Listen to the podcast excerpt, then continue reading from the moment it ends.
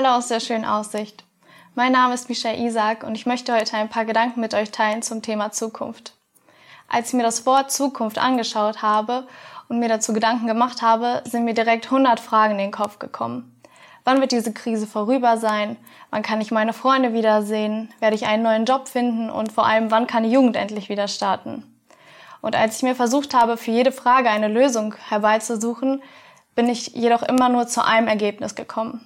Ich kann nicht in die Zukunft sehen, aber ich kann die Möglichkeiten sehen, die ich jetzt habe.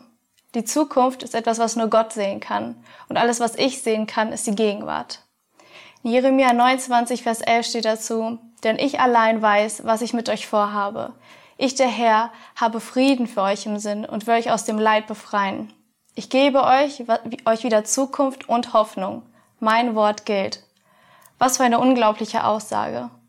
Zerbrich dir doch nicht den Kopf, was in drei Wochen vielleicht sein wird, sondern verbring die Zeit lieber mit deinen Liebsten.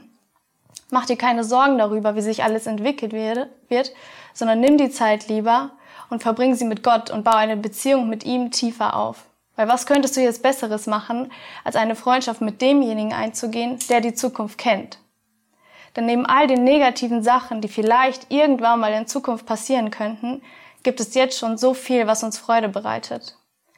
Wir können dank der Technik die Beziehung zu unseren Freunden und unserer Familie aufrechterhalten und weiter aufbauen. Wir haben die Möglichkeit rauszugehen und das gute Wetter zu genießen. Das ist nicht selbstverständlich.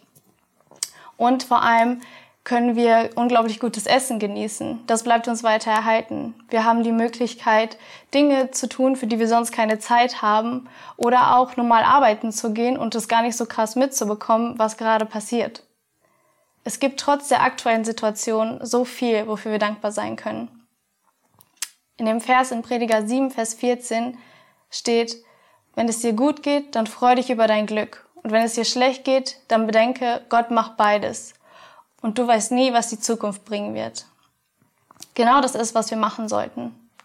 Mach nicht den Fehler und blende aufgrund von Zukunftsängsten all das Gute aus, was du jetzt schon haben darfst und genießen darfst. Denn eine Sache bleibt sicher, wir können nicht in die Zukunft sehen, aber wir können die Möglichkeiten sehen, die wir jetzt schon haben. Ich wünsche dir einen Tag voller schöner Möglichkeiten.